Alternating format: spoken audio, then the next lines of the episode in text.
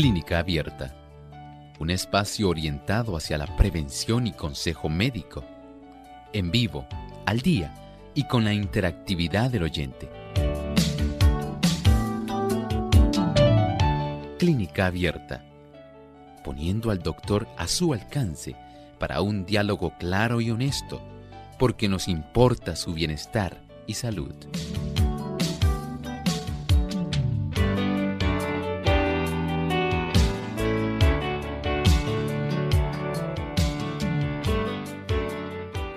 Se usa para diagnosticar deficiencia de vitamina B12. Hoy en Clínica Abierta vamos a estar hablando acerca de la prueba de ácido metilmalónico.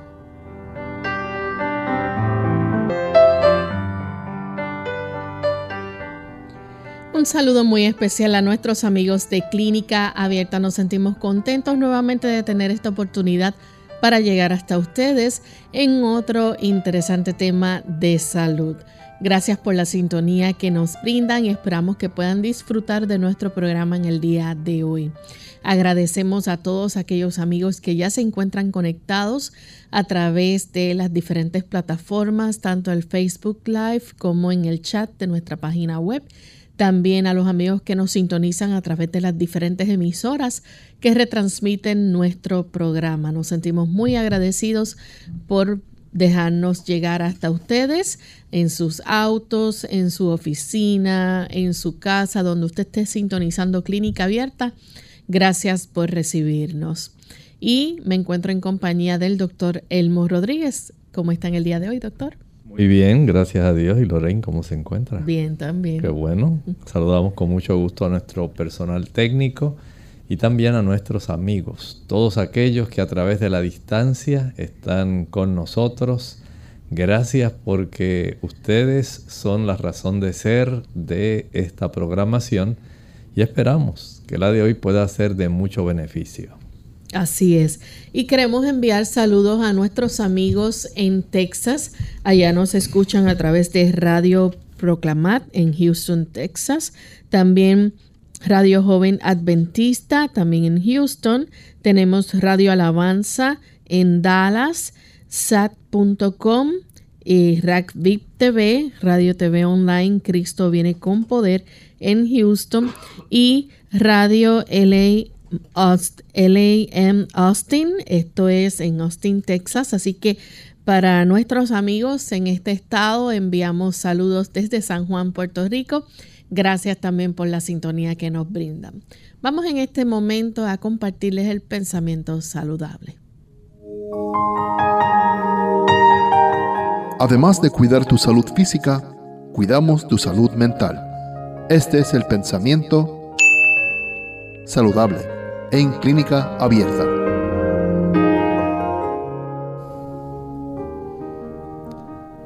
Cuando el abuso de la salud se lleva a tal extremo que remata en enfermedad, el paciente puede muchas veces hacer por sí mismo lo que nadie más puede hacer por él. Lo primero es determinar el verdadero carácter de la enfermedad y después proceder con inteligencia a suprimir la causa. Si el armónico funcionamiento del organismo se ha perturbado por exceso de trabajo, de alimento o por otras irregularidades, no hay que pensar remediar el desarreglo con la añadidura de una carga de drogas venenosas. El hecho de que nosotros podamos indagar, buscar, saber qué es lo que nos ha facilitado el desarrollo de una condición donde se ha alterado nuestra salud, donde ha llegado la enfermedad, es motivo de un tipo de investigación y eso vale la pena. Nosotros debemos siempre tratar de rastrear el origen, la razón por la cual hemos desarrollado condiciones de salud. Y esto es algo que se sugiere que cada persona haga. Debemos hacer esto y proceder de una manera inteligente si sabemos que hay una asociación entre el uso de tal producto o de tal tipo de estilo de vida, debemos corregirlo. Si no se corrige, usted continuará facilitando el desarrollo de condiciones que pueden perpetuarse en usted, alargarse. Y esto por supuesto le va a traer sufrimiento, dolor, incomodidad, molestia, enfermedad. Y en algunos casos cuando de una manera terca persistimos en hacer aquel tipo de costumbre, de hábito que sabemos que es perjudicial, a veces puede llevarnos a la muerte. Y usted no tiene por qué adelantar su fecha de muerte. Cuando tiene a su alcance información y tiene la oportunidad de hacer ajustes para tener la dicha de contar con una buena salud, vaya en esa dirección. El Señor nos da sabiduría. Tenga inteligencia en la forma como vive. De esta manera podrá usted disfrutar de una vida más larga y más saludable. Agradecemos al doctor por el pensamiento en el día de hoy y estamos listos para comenzar con nuestro tema. Vamos a estar hablando acerca de algo que quizás eh, no es muy común, ¿verdad? Eh, escuchar este nombre y es la prueba del ácido metilmalónico. ¿Qué es esta prueba y qué es lo que mide, doctor? Bueno, es una prueba que se practica tanto en la sangre como en la orina y lo que se dedica es a medir la cifra de esta sustancia química, el ácido metilmalónico. ¿Y eh, qué papel juega esto, verdad? El, metabolismo sabemos que eh, es el proceso, ¿verdad?, donde el cuerpo convierte los alimentos en energía. Bueno, entendemos que este ácido metilmalónico es un producto del procesamiento de los aminoácidos. Y por supuesto, en ese procesamiento va a requerir de la vitamina B12 para poder procesarse y desarrollar funciones que son muy específicas y necesarias. Bien, y cuando los niveles entonces de ese ácido metilmalónico este, están altos, ¿qué significa? Bueno, si este ácido metilmalónico precisa de la presencia de la cianocobalamina, la vitamina B12. Entonces podemos entender que cuando hay una elevación de este ácido metilmalónico es porque no hay suficiente cantidad de vitamina B12 para facilitar el proceso de conversión de este tipo de producto hacia otros metabolitos que son necesarios en el cuerpo. Así que indirectamente nos ayuda a saber que hay una disminución de la vitamina B12. Y si hay deficiencia entonces de vitamina B12, ¿a qué problema puede llevar en nuestra salud? Sabemos que la vitamina B12 es muy importante cuando las personas no tienen suficiente cantidad de vitamina B12, se pueden desarrollar algunos tipos de trastornos, signos y síntomas que pueden fácilmente darnos una evidencia de lo que está ocurriendo. Por ejemplo, algunas personas pueden desarrollar un tipo de anemia como causa de esta deficiencia. ¿Para qué se usa entonces esta prueba? Es una manera indirecta de nosotros saber cuánta es la cifra de vitamina B12 en la sangre. Aunque a veces también se puede solicitar de una manera directa la cifra de B12, el ordenar esta prueba de ácido metilmalónico es otra forma que tiene disponible la medicina para saber este tipo de deficiencia. ¿Y cuáles pueden ser entonces los síntomas cuando hay esta deficiencia? Bueno, cuando las personas tienen esta deficiencia, por un lado, tal como dije, puede la persona desarrollar una anemia cuando no hay suficiente cantidad de B12. Ustedes saben que la vitamina B12, al igual que el ácido fólico, al igual que el hierro, son sustancias imprescindibles para nosotros poder desarrollar una cifra de hemoglobina que pueda ser adecuada.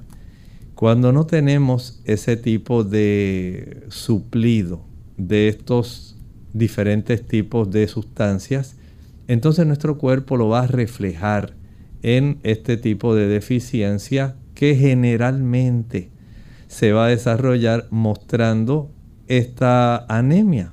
Pero hay también otros signos y síntomas que pueden mostrarse. Y además de eso, ¿verdad? Este, la persona puede tener, por ejemplo, eh, vómitos y deshidratación.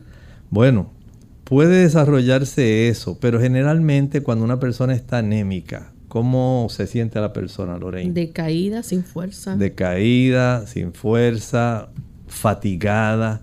Es una persona que básicamente a consecuencia de esa reducción en la cifra de su hemoglobina, no va a tener el ánimo suficiente para realizar sus funciones, su trabajo eh, adecuadamente.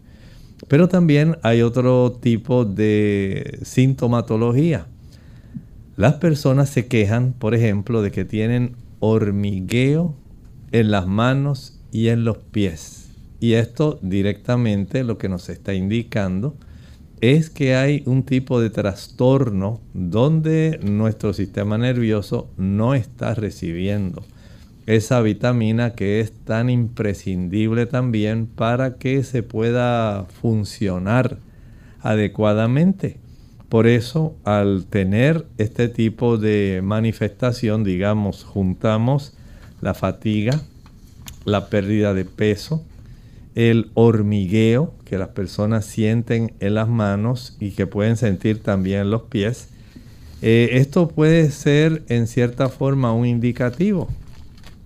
Si a esto le unimos otro tipo de sintomatología como cambios en el estado de ánimo. Estas son señales de que la persona está desarrollando una deficiencia de esta vitamina B12. Y esto es algo que curiosamente algunas personas no relacionan, pero sí, sí tienen mucho tipo de asociación con este problema. Así que entonces la persona va a tener este, confusión, puede estar irritable también, tener palidez.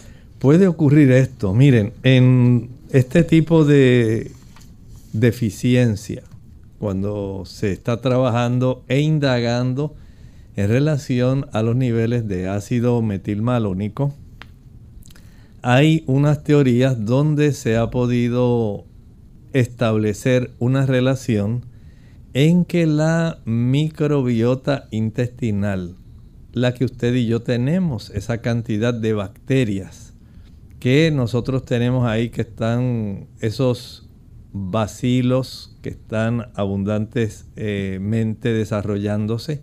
Ahí hay fermicutes, hay diferentes tipos de bacterias y sustancias, al igual que patógenos, porque hay sustancias y patógenos, porque muchas de las bacterias que tenemos en esa microbiota pueden facilitar, por ejemplo, el que se absorba o el que se forme cierta cantidad de vitamina B12.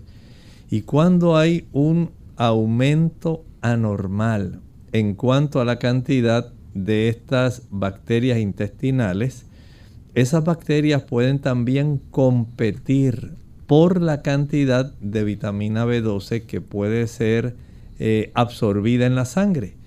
Y si estas bacterias se desarrollan anormalmente, entonces la cifra de vitamina B12 que puede ser absorbida en dirección a la sangre en beneficio, por ejemplo, de nuestra hemoglobina, en beneficio de los nervios, no va a ser entonces absorbida adecuadamente, por lo cual se va a detectar una reducción a nivel sanguíneo y una reducción en la distribución a manera general en nuestro organismo. Esto al practicársele una prueba de ácido metilmalónico a la persona, se va a observar que el ácido metilmalónico está alto porque no se está procesando.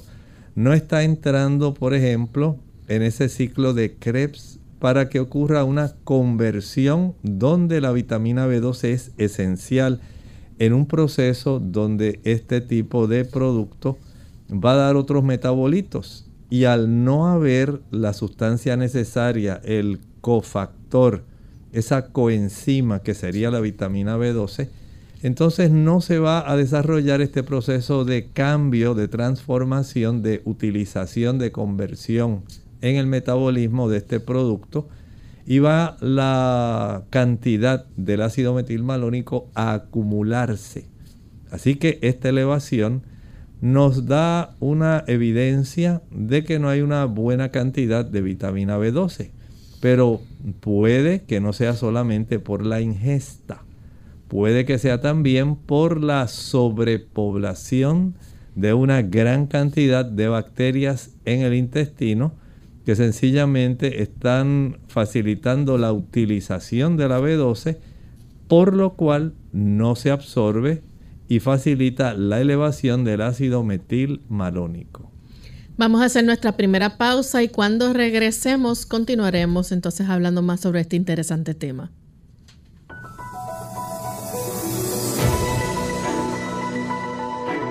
El ácido pantoténico B5 y la biotina B7 son tipos de vitamina B. Estas son hidrosolubles, lo cual significa que el cuerpo no las puede almacenar. El ácido pantoténico y la biotina son necesarios para el crecimiento. Ayudan al cuerpo a descomponer y utilizar los alimentos. Esto se denomina metabolismo. Se necesitan los dos para producir ácidos grasos. El ácido pantoténico también juega un papel en la producción de hormonas y colesterol. El ácido pantoténico se encuentra en alimentos que son buenas fuentes de vitaminas del complejo B, como por ejemplo aguacate, brócoli, col, repollo, champiñones, levadura, papas y batatas o camotes, entre otros.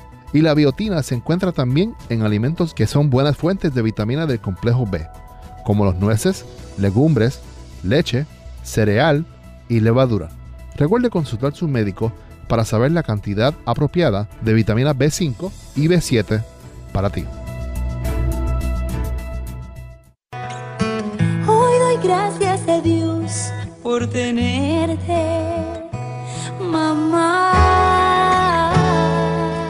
Porque tus ojos transmiten paz y tu sonrisa amor, dispuesta a dar la vida por los que amas, por tu entrega y sacrificio. Radio Sol te dice, gracias mamá. Palabra llena de amor, llena de fuerza y valor. Tu risa inunda hoy mi corazón.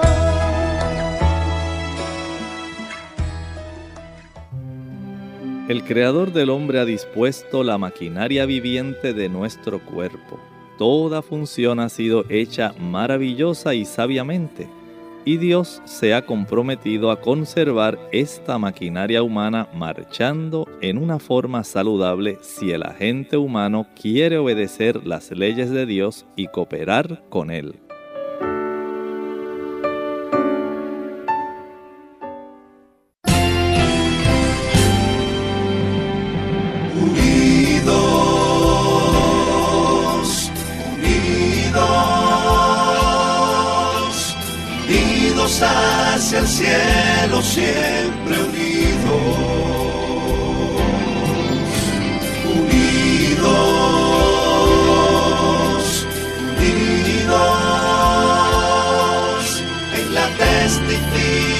Testificación de la verdad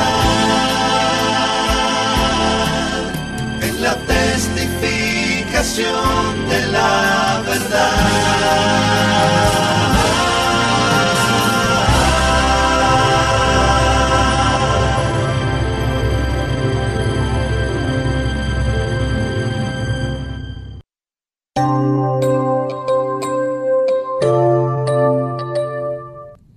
Y estamos de vuelta en Clínica Abierta, amigos. Hoy estamos hablando acerca de la prueba de ácido metilmalónico.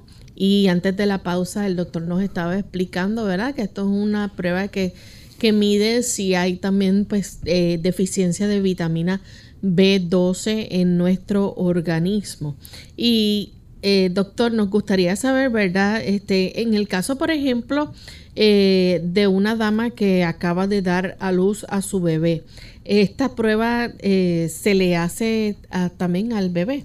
Se le puede hacer al bebé si este bebé tiene mucha irritabilidad, sí se observa que hay daños a nivel hepático, sí se observa que comienza el niño a manifestar un poco de ictericia, que la piel se le ponga amarilla, que comiencen a observarse en la parte blanca de los ojos, en la esclera, ese tipo de pigmento, digamos, ictérico, amarillento, así como el color de la zanahoria. Esto hace pensar al médico, especialmente al pediatra, que pudiera haber un caso de una acidemia por ácido metilmalónico. Y este tipo de condición entonces se facilita su detección cuando se ordena esta prueba. O sea que no es solamente para nosotros saber cómo está indirectamente la cifra de la vitamina B12. También sirve para detectar este tipo de situación. Eh, como estábamos mencionando, no es solamente porque la persona esté mostrando un cuadro clínico donde hay una cantidad de señales, de signos y síntomas de que esta persona tiene un problema. Por ejemplo, estábamos hablando de que en el adulto que no nació con este problema de, una acidemia por ácido metilmalónico, sino que más bien lo que tiene es una deficiencia de B12, esta persona va a tener trastornos al caminar, va a tener problemas de confusión, problemas en su memoria, desgano, va a ser una persona que no va a tener una buena cantidad de glóbulos rojos porque la vitamina B12 tiene que ver con esto. Igualmente recuerden que parte de la función de la vitamina B12 es facilitar que usted pueda producir suficiente cantidad de ADN del ácido desoxirribonucleico, que es básicamente el tipo de ácido principal que nosotros tenemos en forma de código, el ADN, ahí bien enrolladito dentro del núcleo de nuestras células.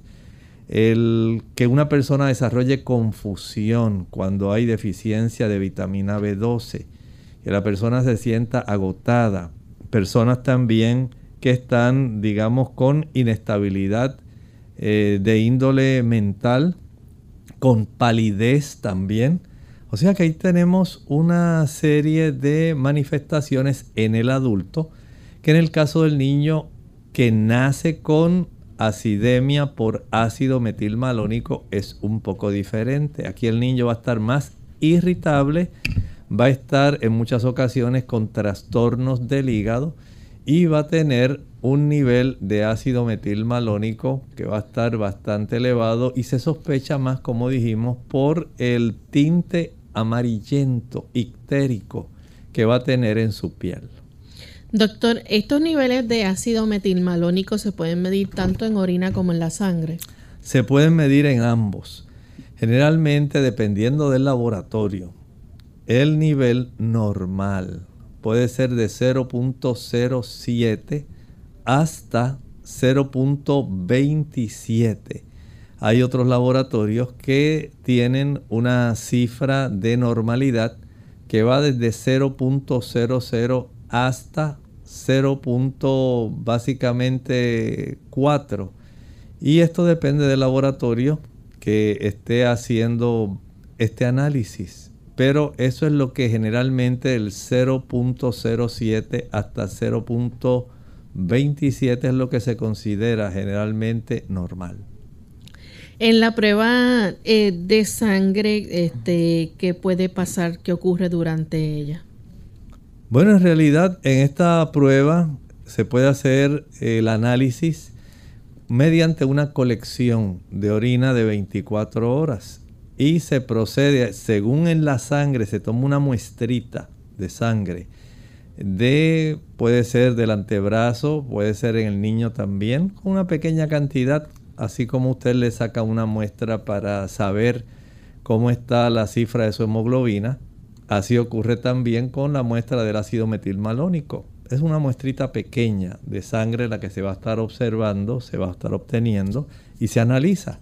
Pero también en este caso se puede obtener una muestra de orina de una colección de 24 horas, se ordena el análisis para detectar cómo está la presencia del ácido metilmalónico en esa muestra de orina y ahí se puede saber también indirectamente eh, cómo se encuentra también la vitamina B12.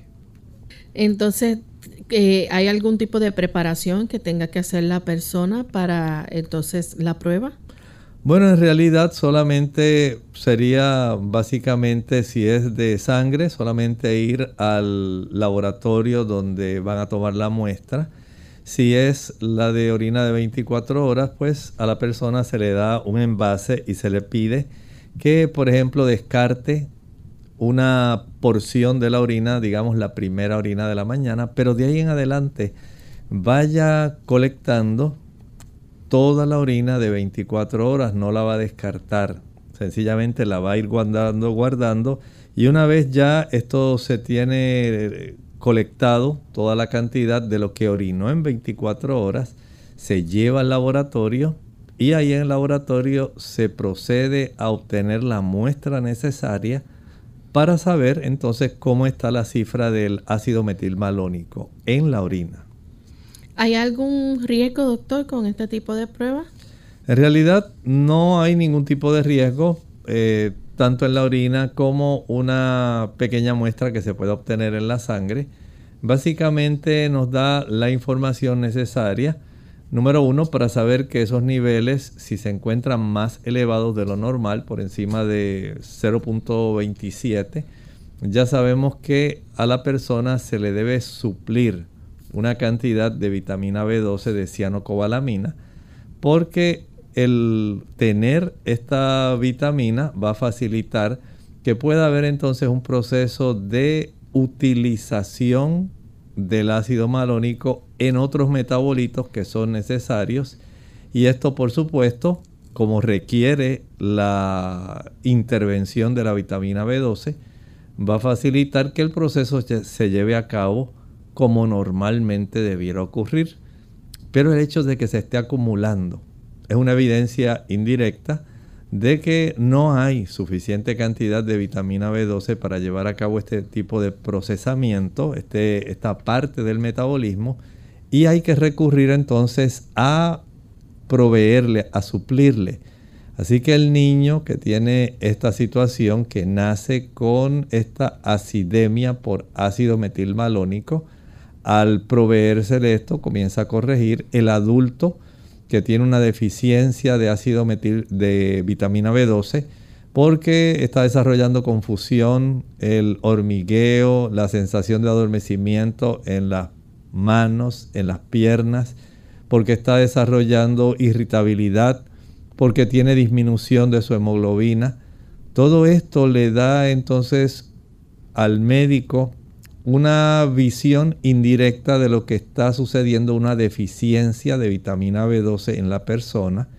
Y si el médico ordena este estudio del ácido metilmalónico, tan solo le sirve para corroborar ese tipo de situación donde el cuerpo dice, por favor, administrenme cianocobalamina, vitamina B12. Y eso es importante. Recuerden que además como estábamos hablando hace un momento, pudiera ocurrir una elevación de este ácido y una reducción en la vitamina B12 si hay un sobrecrecimiento, un exceso de población de los diferentes tipos de bacterias que normalmente tenemos dentro del intestino, si éstas se llenan, se reproducen tanto que son capaces de absorber ellas utilizar la vitamina B12 en lugar de que usted la absorba en beneficio de otras partes del cuerpo, entonces pudiera desarrollarse este tipo de aumento de la, del ácido metilmalónico y ser necesaria una proporción adicional. El que haya una provisión adicional de vitamina B12 para estas personas sería algo ideal en ocasiones debe ser eh, suplida mediante inyecciones, en otras hay que recurrir al uso de algunos suplementos que se pueden proveer para su administración sublingual. De esta manera se facilita que la mucosa oral pueda absorberla sin la intervención o la degradación del ácido clorhídrico de nuestro estómago. Aunque hay que señalar, la vitamina B12 precisa del factor intrínseco que se produce dentro de nuestro estómago para eventualmente ser absorbida en la porción terminal del ilion. O sea, son detalles que son precisos porque así es nuestro cuerpo. Nuestro cuerpo requiere de mucha precisión para que todos los procesos que son de utilización se puedan desarrollar de una manera que sea la adecuada y la salud se pueda conservar. Doctor, ¿se sabe cuál es la, el, valor que debe tener eh, si es un niño o un bebé a una persona adulta? Bueno, en realidad, aunque es una cifra relativamente bien baja porque estas, eh, estas cantidades del ácido metilmalónico se desarrollan en cantidades mínimas, en nanogramos. Básicamente se puede precisar esa cifra que estábamos hablando, del 0.07 hasta el 0.27 aproximadamente. En el caso de, del bebé, cuando se le toma la muestra, este, ¿es normal que pueda aparecer también un moretón? Pudiera ocurrir, pero, o sea, ya más bien podrían ser complicaciones, por ejemplo, cuando se toma la muestra de sangre. Mm. Si la persona al tomar esa muestra pudiera, digamos, eh, introducir la aguja y al practicar la venoclisis pudiera tener algún pequeño derrame de sangre en el proceso de introducirla o al extraerla pudiera desarrollarse un pequeño hematoma en esa área, pero afortunadamente se reabsorbe nuevamente y no debe haber ningún tipo de complicación. Eh, sí, siempre hay riesgo, por ejemplo, de un pequeño hematoma muy raras veces al obtener una muestra de sangre se puede desarrollar, digamos, alguna infección. En algunas ocasiones pudiera desarrollarse un tipo de inflamación en la pared local en el proceso de la venoclisis y esto pudiera desarrollar molestia por algún tiempo. Pero afortunadamente, al igual como la mayor parte de nuestros amigos que nos escuchan se habrán dado cuenta, es muy raro que haya alguna complicación en el momento de extraerle una muestra de sangre para el análisis ulterior de diferentes estudios como una química sanguínea, un hemograma o en este caso la muestra para saber cómo está el nivel de ácido metilmalónico. ¿Y el niño debe estar también en ayuna al igual que el adulto al momento de la prueba? Bueno, en los niñitos básicamente es un poco más incómodo, es más difícil. Eh, se podría tratar de lograr que este tipo de resultado, ¿verdad? Pudiera realizarse en sangre. se puede hacer de cualquiera de las dos formas, pero en el niño recuerden que si es un recién nacido, no se va a requerir tanto protocolo como hace en el adulto para tener una mayor precisión, sino que en el niño si se sospecha la acidemia por ácido metilmalónico, sencillamente se ordena y se obtiene.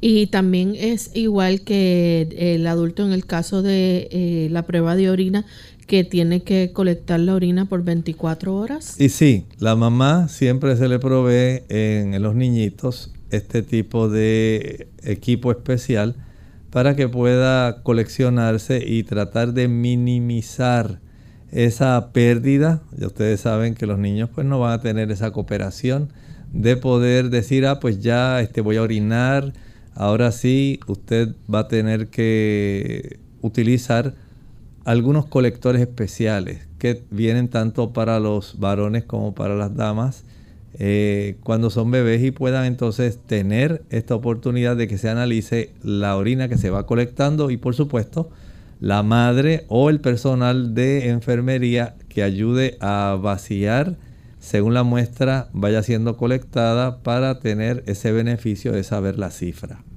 Vamos a nuestra segunda y última pausa. Cuando regresemos continuaremos entonces con más de sus preguntas. Almuerzo con Dios. Un pequeño niño quería conocer a Dios. Sabía que era un largo viaje hasta donde Dios vive. Así que empacó su maleta con emparedados, dulces y jugos y empezó su jornada. Cuando había caminado como tres cuadras, se encontró con una mujer anciana. Ella estaba sentada en el parque contemplando algunas palomas. El niño se sentó junto a ella y abrió su maleta. Cuando estaba a punto de comenzar a comer, notó que la anciana parecía hambrienta, así que le ofreció un emparedado. Ella agradecida lo aceptó y sonrió al niño. Su sonrisa era muy bella tanto que el niño quería verla de nuevo, así que le ofreció uno de sus jugos. De nuevo ella le sonrió. El niño estaba encantado. Así se quedaron toda la tarde comiendo y sonriendo, pero ninguno de los dos dijo una sola palabra. Mientras oscurecía, el niño se percató de lo cansado que estaba. Se levantó para irse pero antes de seguir sobre sus pasos, dio vuelta atrás, corrió hacia la anciana y le dio un abrazo. Ella, después de abrazarlo, le dio la más grande sonrisa de su vida. Cuando el niño llegó a su casa, abrió la puerta, su madre estaba sorprendida por la cara de felicidad. Entonces le preguntó, Hijo, ¿qué hiciste hoy que te hizo tan feliz? El niño contestó, Hoy almorcé con Dios. Y antes de que su madre contestara algo, añadió, ¿y sabes qué? Tiene la sonrisa más hermosa que he visto. Mientras tanto, la anciana también radiante de felicidad regresó a su casa. Su hijo se quedó sorprendido por la expresión de paz en su cara y le preguntó, Mami, ¿qué hiciste hoy que te ha puesto tan feliz? La anciana contestó, comí emparedados con Dios en el parque. Y antes de que su hijo respondiera, añadió, ¿y sabes qué? Es más joven de lo que pensaba. A menudo no le damos importancia al poder de un abrazo, una palmada en la espalda, una sonrisa, una palabra de aliento, un oído que te escucha, un cumplido honesto o el acto más pequeño de preocupación. Todos esos detalles tienen el potencial de cambiar la vida o de darle un gran giro. Las personas llegan a nuestras vidas por una razón, ya sea por una temporada o para toda la vida. Recíbelos a todos por igual. Y si lo deseas, comparte este mensaje con personas que han tocado tu vida en una u otra forma, en una situación u otra, en una parte de tu existencia o en tu vida entera. Sean familiares, amigos de la infancia, amigos de siempre, compañeros de trabajo o personas con las cuales tienes contacto. Aunque tal vez no los frecuentes o no conozcas, déjale saber qué tan importantes son para ti, así como tú lo eres para nosotros. Ah, y almuerza con Dios de vez en cuando.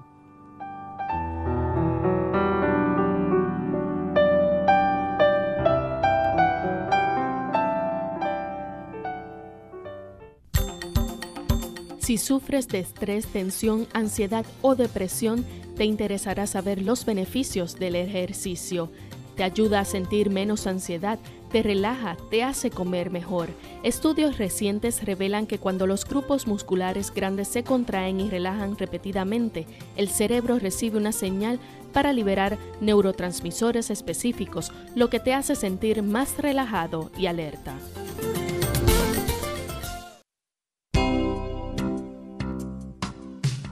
Mucho antes de sentir sed, la deshidratación se manifiesta en forma de cansancio. Tome un vaso de agua en ayunas al no más levantarse de la cama y evite el café y los refrescos de cola que son diuréticos que le pueden dejar deshidratado. Además, evite las bebidas azucaradas. Nada como el agua pura, preferentemente entre comidas, para mantenerse en plena forma. Unidos con un propósito, tu bienestar y salud. Es el momento de hacer tu pregunta llamando al 787-303-0101 para Puerto Rico, Estados Unidos 1866-920-9765 y llamadas internacionales al 787-763-7100 o al 787-282-5990. Clínica Abierta, trabajando para ti.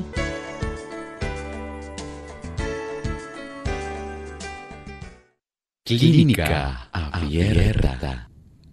Ya estamos de vuelta en Clínica Abierta, amigos.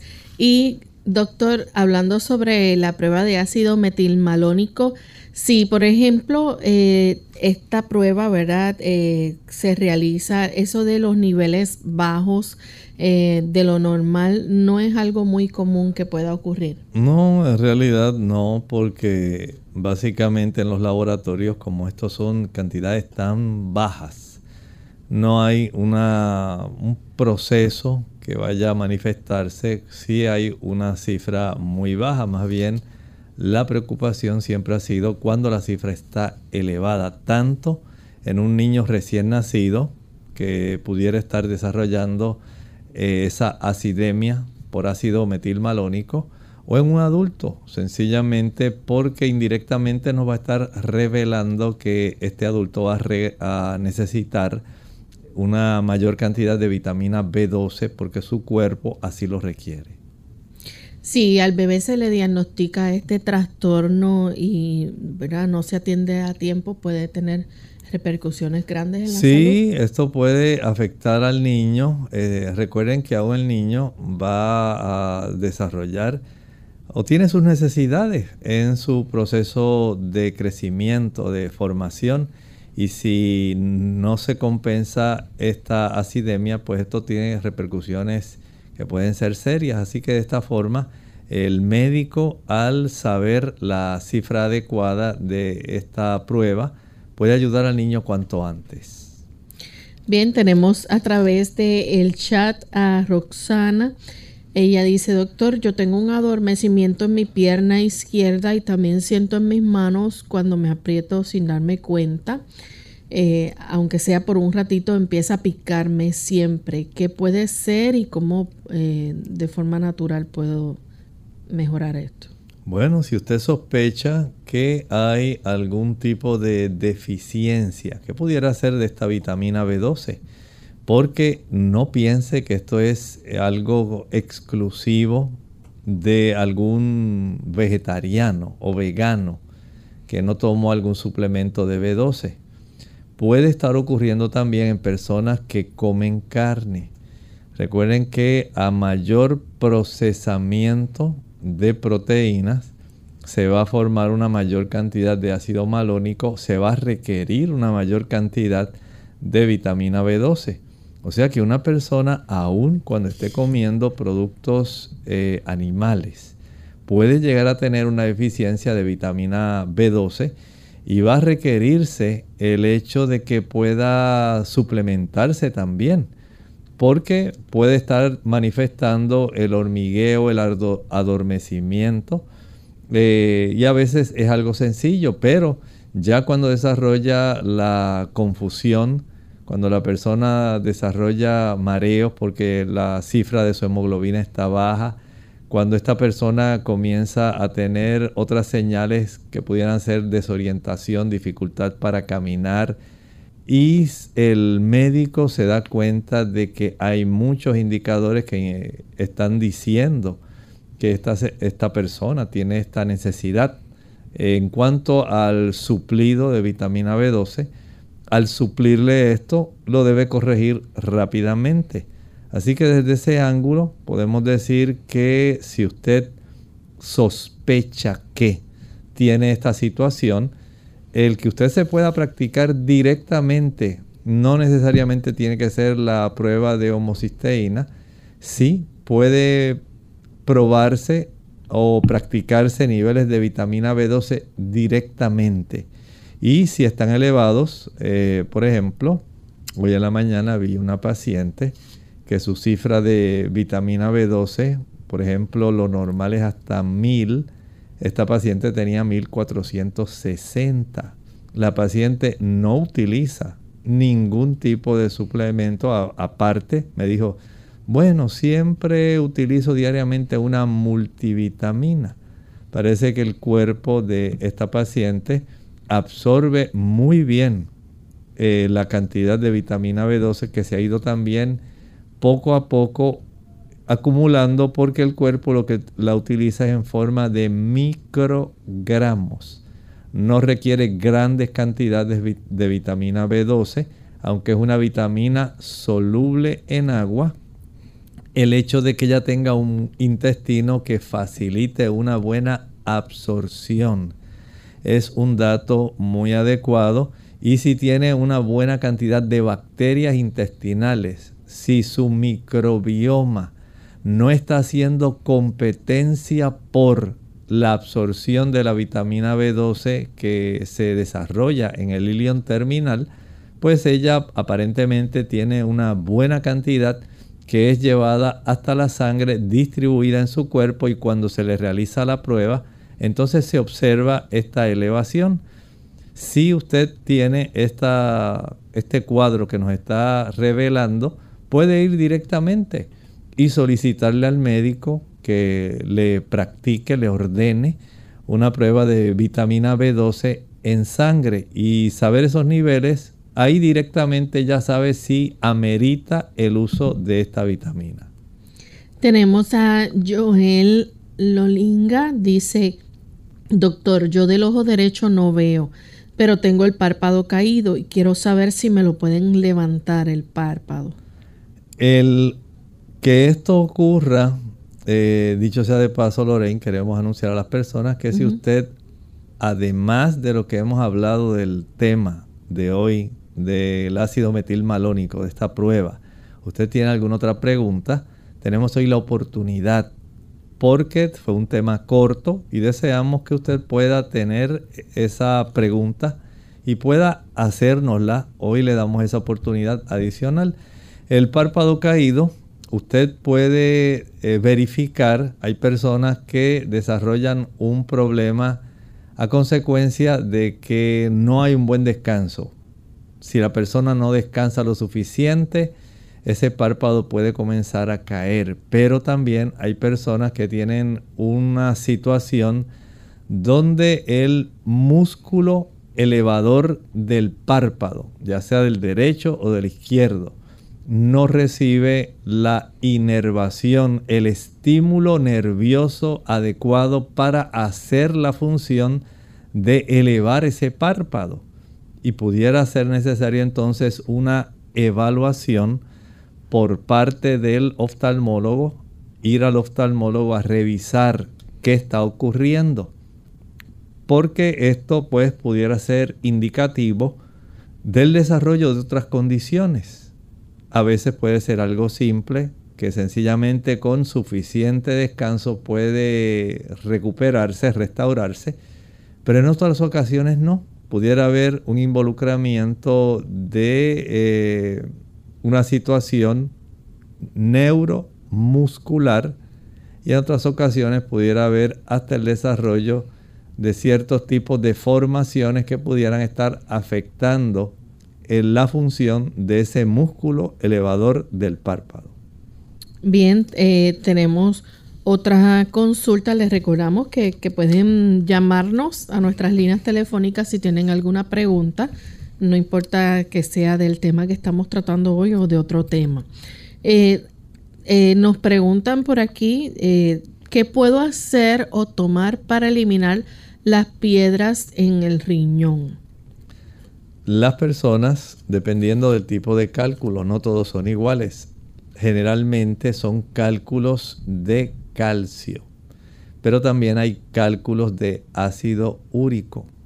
Y hay otros cálculos también que se pueden desarrollar, pero los de calcio son los más frecuentes. El hecho de que usted conozca por qué se forman y cómo usted puede ayudarse para evitar que se sigan desarrollando. El hecho de que haya, por ejemplo, una gran eliminación de calcio a través de la orina facilita el desarrollo de cálculos a nivel del sistema urinario.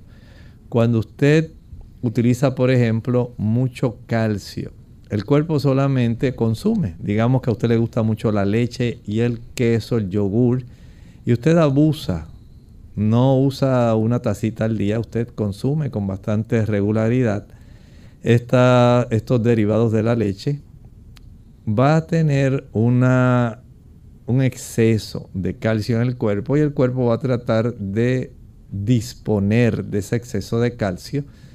Parte del proceso es comenzar a expulsarlo a través de la orina. Y se facilita entonces que los cristalitos se vayan acumulando, desarrollando el cálculo. Ocurre lo mismo cuando la persona facilita los procesos de descalcificación.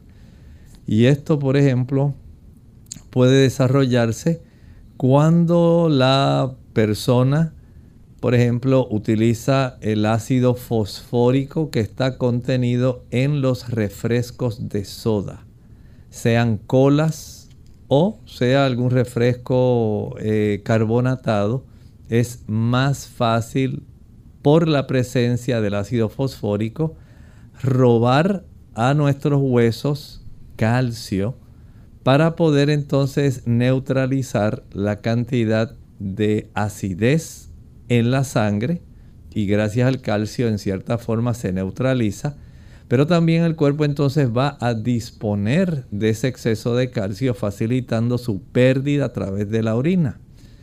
El que la persona, por ejemplo, utilice mucha vitamina C.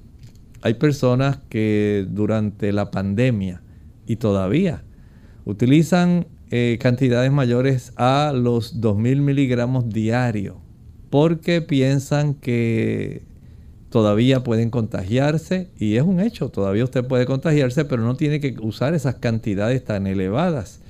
Y esto puede traer problemas también de acidez a nivel de nuestra sangre, aunque sea vitamina C con sabor a acerola.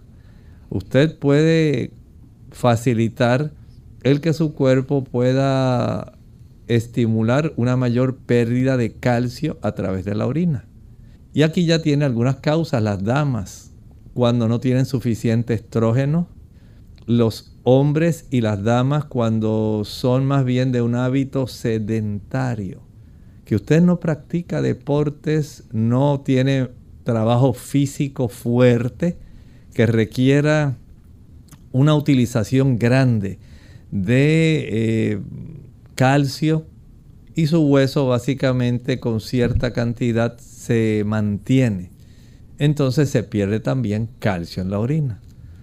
Si comenzamos a enumerar todas las causas que facilitan la pérdida de calcio, al igual que el exceso en el consumo de suplementos de calcio, los trastornos de las glándulas paratiroides que también facilitan el que haya una desproporción entre el calcio y el fósforo va a permitir que haya una pérdida mayor de este calcio y la producción de su problema de cálculos. Así que usted primero debe asegurarse de saber por qué razón usted está formando estos cálculos.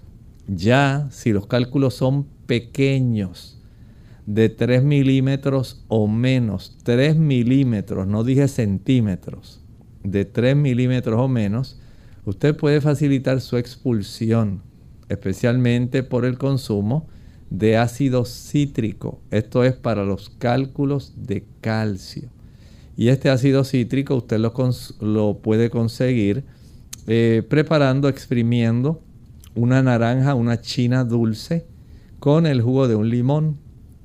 Tomar esto varias veces al día ayuda para que se facilite esa expulsión y en algunos casos poco a poco puede ir erosionando la superficie del cálculo, reduciéndolo. Pero si son cálculos grandes, cálculos ramificados, arborescentes, cálculos que tienen centímetros de diámetro, el asunto va a resultar muy difícil. Y si esto colabora facilitando el desarrollo de hidronefrosis o algún tipo de infección recurrente en la orina, entonces ya tenemos un problema adicional que también hay que atender. Bien, ya hemos llegado entonces al final de esta edición. Agradecemos a todos por la sintonía y queremos invitarles a que mañana nuevamente nos acompañen. Vamos a estar en nuestro segmento de preguntas donde usted puede hacer su consulta. Así que para finalizar entonces compartimos este pensamiento bíblico. En Apocalipsis capítulo 16 estamos viendo el derramamiento ahora de la tercera copa de las plagas. Y dice el versículo 4, y el tercer ángel derramó su copa sobre los ríos y sobre las fuentes de las aguas, y se convirtieron en sangre. Y oía al ángel de las aguas que decía, Justo eres tú, oh Señor, el que eres y que eras el santo porque has juzgado estas cosas. Y dice el versículo 6 la razón, por cuanto derramaron la sangre de los santos y de los profetas, también tú les has dado a beber sangre, pues lo merecen. Recuerden que estamos en medio de un conflicto cósmico. Es un conflicto entre el bien y el mal. No es un capricho de Dios el que estas copas de la ira tengan que ser derramadas sobre el mundo. Es más bien lo que los actos de estas personas que se aferraron al pecado y que en este caso de la tercera plaga Vino porque ellos persiguieron y aniquilaron una gran cantidad de personas que eran justas. Estas personas están recibiendo ahora parte del castigo, sencillamente porque atentaron contra los hijos de Dios, que habían hecho pacto con Dios, que habían tenido el beneficio de protegerse bajo la sombra de las alas del Señor porque aceptaron el plan de la salvación. Lamentablemente aquellos que reciban estas plagas serán los que de una manera voluntaria, terca y temeraria, rehusaron el plan de la salvación y prefirieron guerrear contra Dios. De esta manera usted y yo estamos en un proceso de decisión ¿Cuál será su decisión? ¿Nos acercaremos al Señor y aceptaremos la oferta de la salvación? ¿O nos quedaremos terca y neciamente guerreando contra Dios? Por lo cual eventualmente recibiremos el justo castigo. Piénselo. Usted tiene la opción de elegir la salvación eterna. Bien amigos, nosotros nos despedimos y será entonces hasta el siguiente programa de Clínica Abierta. Con cariño compartieron el doctor Elmo Rodríguez Sosa y Lorraine Vázquez. Hasta la próxima.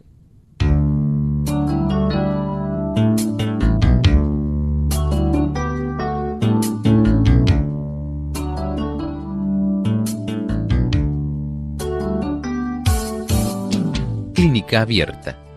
No es nuestra intención sustituir el diagnóstico médico antes de poner en práctica cualquier consejo brindado en este programa, usted debe consultar con su médico. Hasta la próxima.